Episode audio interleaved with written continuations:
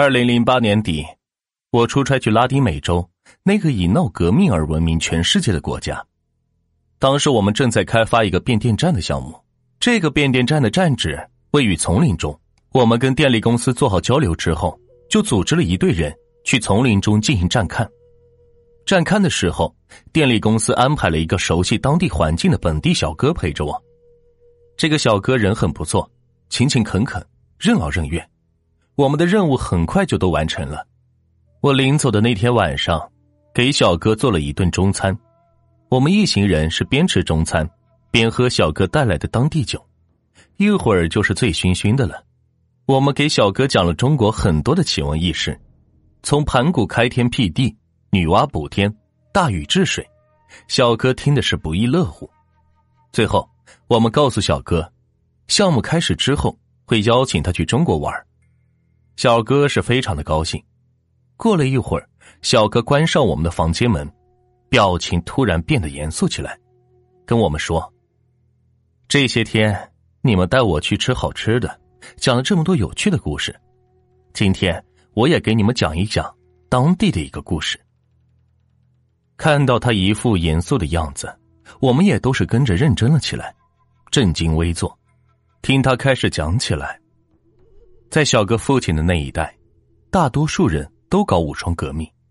小哥的舅舅是当地一个非常有名的军阀，在这个地区刚刚稳定的时候，有一天有人向这个军阀报告说，军阀管辖范围内有个村子，整个村子有五百多号人，一夜之间全都消失了，而军阀的岳父正是这个村子的村长。军阀也是个怕老婆的人。于是赶紧派人去调查，发现这五百个人失踪的是十分诡异。有些人家是吃饭吃到了一半，有些人明显是在失踪前正在洗澡，还有些人在失踪前给人写信是写了一半。结果是调查了一个多月，对于为何失踪、怎么失踪的，竟然是一无所获。更诡异的是。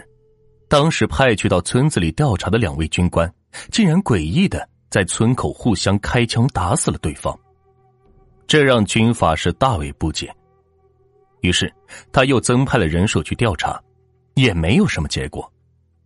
不过在这期间，他听到了一个消息，那就是这个村子的村长喝多了酒之后，曾经告诉自己的朋友，最近准备把邻村的土地是霸占过来。这个小村庄里只有十五户人家，应该很好摆平。当村长说完这段话没几天，整个村子的人就消失了。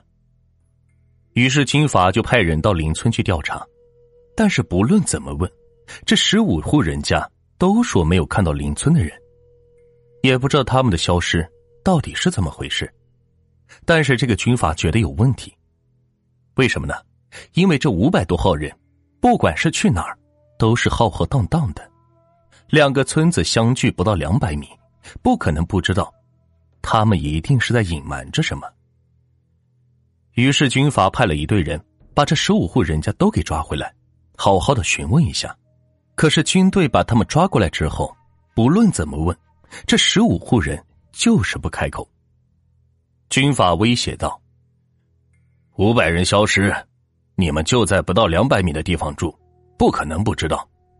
如果你们看到什么、听到什么，尽管告诉我。如果你们继续像现在这样什么都不说，那就别怪我不客气了。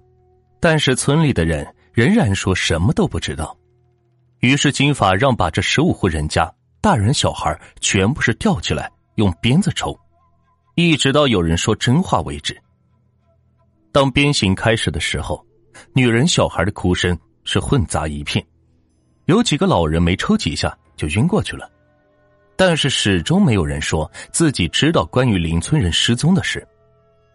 正在这个时候，突然响起了一阵笛声，悠扬绵长，大家止不住的往声音的源头望去，原来是一个少年站在不远处，正在吹着笛子。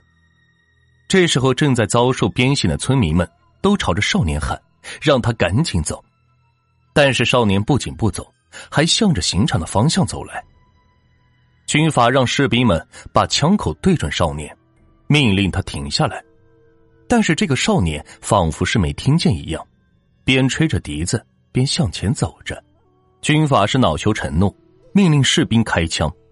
但是诡异的一幕发生了，士兵们仿佛没听见军法的命令一样，全都把枪是扔在了地上，然后把村民们是解了下来，自己跪在地上，任村民们走出刑场。军阀看到这一幕，惊的是说不出话来。掏出了自己的枪，准备向少年和村民们开枪。这时，一位跪在地上的士兵迅速拿起了自己的枪，瞄准军阀，将军阀打死了。后来，少年是渐渐走远，笛声是逐渐消失，士兵们是纷纷站起来，看到军阀被打死了，村民们不见了，却都不知道到底是发生了什么事情。后来，人们再去找那十五户人家的时候。发现他们也都消失了。再后来，两年之后，一队科研人员在村子外的十公里的一处死火山口里，发现了五百具尸体。经过调查，这是前两年前失踪的那五百个村民。后来，听科考人员讲，以前在丛林深处有一个族群，叫做魔笛族，他们有一段非常神奇的曲子。可以对人进行催眠，并且根据吹笛人的意愿操控听曲人的行为。据说，这个魔笛族每一代只挑选一个最优秀的青年，把笛子是传给他。但是这都只是传说，谁都没有见过。后来，小哥听家里的长辈说，原本那五个人的村子仗着自己人多，想要霸占邻村的土地，但没想到。邻村住着魔笛族的人，当冲突即将爆发的时候，他用笛声控制着这五百人，走了十公里，跳进了火山口自杀了。现在在这个国家，仍然是流传着魔笛族的传说，并且这里有一个俚语：当有一些人无缘无故做出一些诡异的举动的时候，大家都会说他们被魔笛族操控了。说完这些。